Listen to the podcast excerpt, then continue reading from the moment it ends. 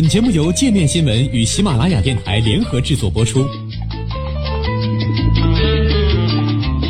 界面新闻五百位 CEO 推荐的原创商业头条，天下商业盛宴尽在界面新闻。更多商业资讯，请关注界面新闻 APP。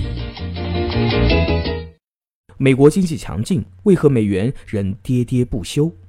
二零一七年初，美国总统特朗普还在担心美元太强势。一年之后，他完全不用担心这一点了。二零一八年迄今，衡量美元对一篮子六大主要货币的 ICE 美元指数已下跌约百分之一点三，延续着去年的跌势。二零一七年，ICE 美元指数跌了近百分之十，创下自二零零三年以来的最大年度跌幅。当年美元跌了近百分之十五。美联储去年的三次加息以及共和党税改法案的最终通过。都不足以让美元持续多年的涨势继续，甚至强劲的美国消费者价格数据以及最近几周不断上涨的国债收益率，这些本应该推动美元上涨的积极信号，也未能再度激发投资者对美元的喜爱。其他国家强劲的经济表现，再加上低通胀水平对美联储的加息预期形成压力，都让美元看起来不那么吸引人了。金融危机后的数年，美国一直是全球经济复苏中最亮眼的点，就业增长强劲，经济增速虽然缓慢但持续，也因此投资者一直对美元青睐有加，愿意接受很低但依然高出市场水平的收益率。在这一背景下，ICE 指数显示，美元2014年升值了近百分之十三，2015年百分之九，2016年再升值百分之三点五。眼下，随着其他经济体逐渐追赶上来，他们的货币也开始获得升值动力，从而使美元在经历数年的上涨后进入下行通道。中国的增长已经企稳，拉丁美洲，尤其是巴西和阿根廷，在前些年的触底后开始复苏。欧元区实现了十年来最好的经济表现，交易员争相压住欧元继续上涨。去年美元对欧元跌逾百分之十二。欧元强势也是2017年美元疲软的一个重要原因。瑞银和隆奥银行都预计欧元将持续对美元升值。由于经济增速加快，各国央行，尤其是英国和欧洲，预计将很快加入美联储的加息行列。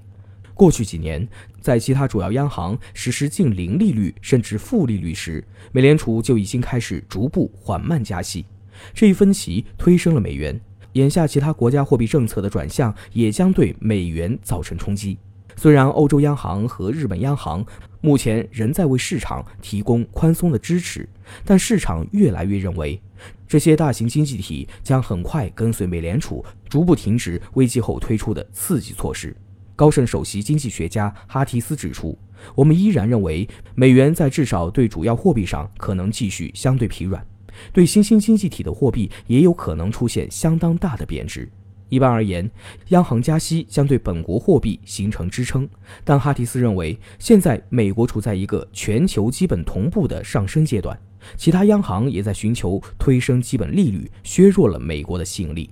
在这种情况下，通常很难看到美元大幅升值，因此微幅贬值是基本观点。联合投资公司国际固收负责人萨利比指出。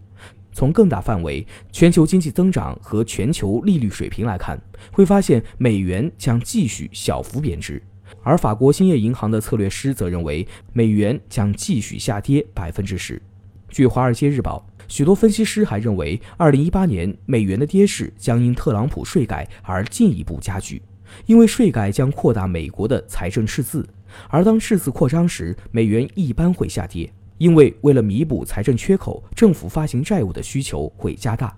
高盛和摩根大通预计，二零一九财年美国财政赤字将从二零一七财年的六百六十四亿美元增至一万亿美元。另外，如果美国中产阶级决定把从税费中省下来的钱花出去，他们很可能购买苹果手机等在海外生产的商品。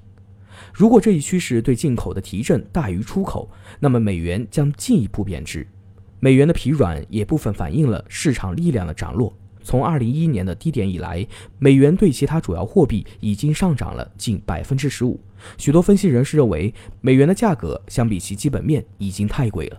美元的进一步温和下跌受到了拥有重大海外收益公司的欢迎，美元贬值将增加美国商品在海外市场的竞争力，从而提振出口。这也是特朗普总统的一个关键政策目标。美元疲软还将给美联储更多的加息空间，但也有一些投资者担心，美元继续贬值将损害对美国经济的信心，加大对股市股指过高的担忧，也让美联储加息行动变得更复杂。